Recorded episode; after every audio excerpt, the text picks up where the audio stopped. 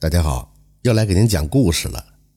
这得说是很久很久以前的事儿了。一个清明节，有个叫甘如堂的，到祖坟祭祀了之后，就带着他大黄狗啊，在那山上溜达。满山的春色让他心情愉悦。这一人一狗呢，就在山上是你追我赶的，不亦乐乎。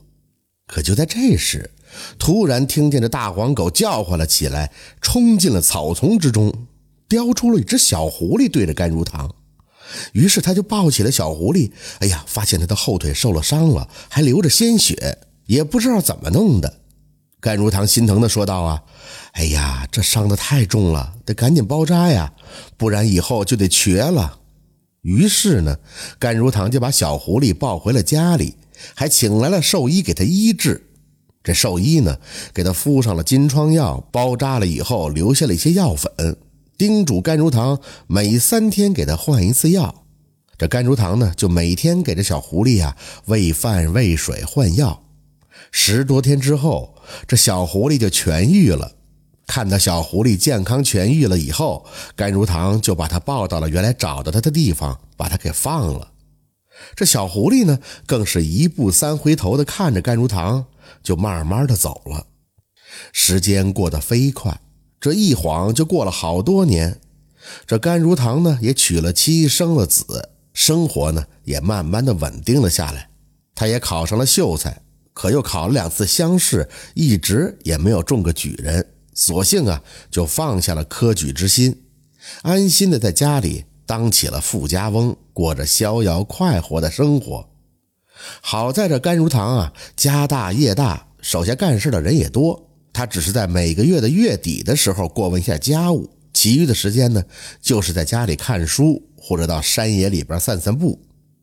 这天下午，他站在门前，望着这青山正发呆呢。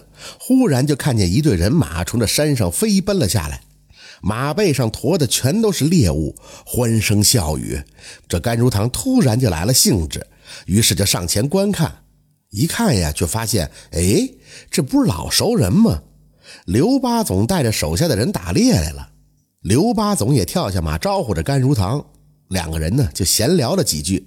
甘如堂就赶紧热情地把他们也请到了庄上，摆上了茶点，就开始喝茶。就在这时，突然就听见了狐狸的哀叫。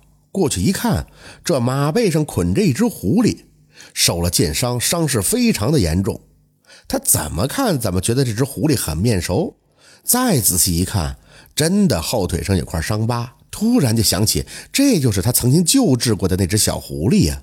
如今已经长大了。这只狐狸眼泪汪汪的看着他，分明就是向他求助呢。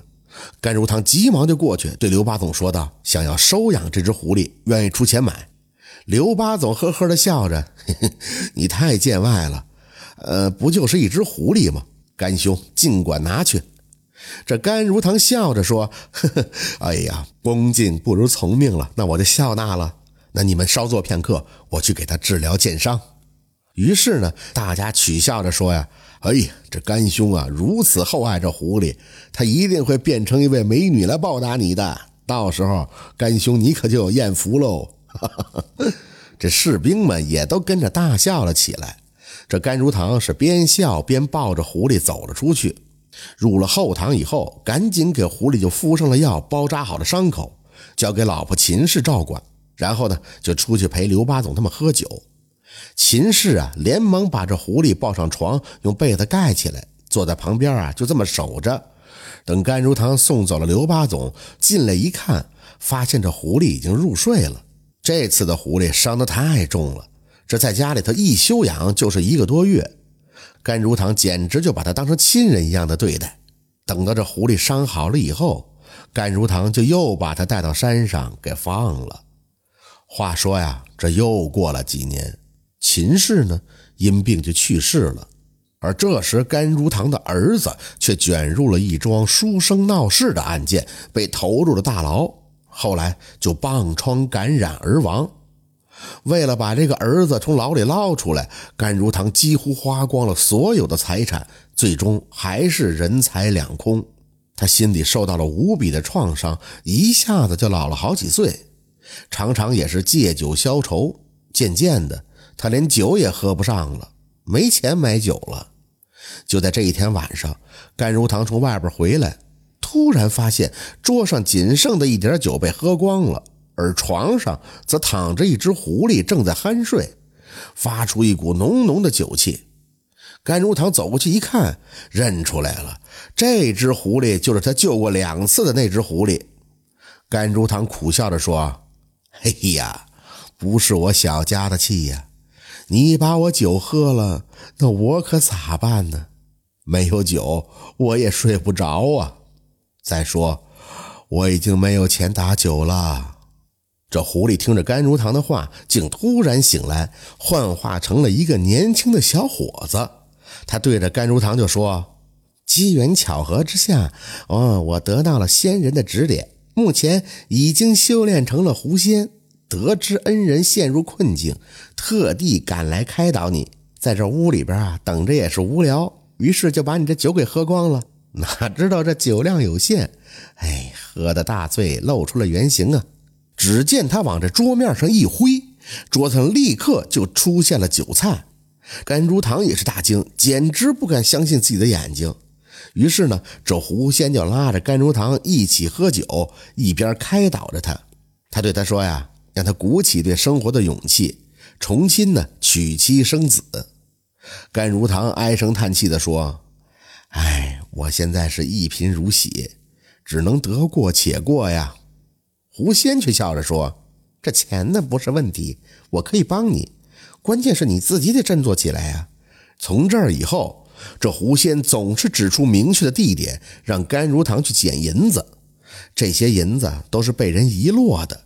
狐仙呢，虽然会摄恶的法术，但是不能乱用，更不能把别人的财物占为己有。他只有通过这种方法，让甘如堂得到了很多很多的钱。就这样，过了一个多月，逐渐的就累积了几百两银子。狐仙就让甘如堂把这些钱全部都拿去收购稻谷。到了秋季，突然就下起了一场冰雹，田里的稻谷几乎全都毁灭殆尽。市场上的米价一下子提高了好多。甘如堂呢，就靠着囤积的稻谷赚了好几倍的利润。然后，狐仙又让甘如堂赶紧用这钱呢，去收购了几车白麻布。两个人一起押运着送往京城，一路上也是风餐露宿。刚到京城，就传来了重大消息：皇太后驾崩了。皇宫里火速收购白布，这白布一下就成了紧俏物资了，价格又翻了一倍多。甘如堂赚了一大笔钱，在这狐仙的指点下，倒腾了两三年。甘如堂又重新富了起来，恢复到了以前的程度。在狐仙不断的劝说下，他终于从颓废当中摆脱了出来，又娶了妻，生了两个儿子，过起了正常人的生活。狐仙呢，一直就住在甘如堂的家里，陪他喝酒闲聊，简直是亲如手足啊。时间呢，也是一天一天的过。等到甘如堂的两个儿子长大了，狐仙也把他们当做自己亲儿子一样的对待，亲自教导他们读书。而这两个儿子以后双双就考上了举人，让甘如堂脸上争光了不少。甘如堂一直活到了八十多岁的高龄，在他去世以后，这狐仙才离开甘家，就再也没有来过。故事讲到这里也就告一段落了。这个故事告诉我们，世间自有真情在，无论你对谁好，他都会给你回报的。感谢您的收听，这就是狐仙兄弟的故事。喜欢听白，好故事更加精彩。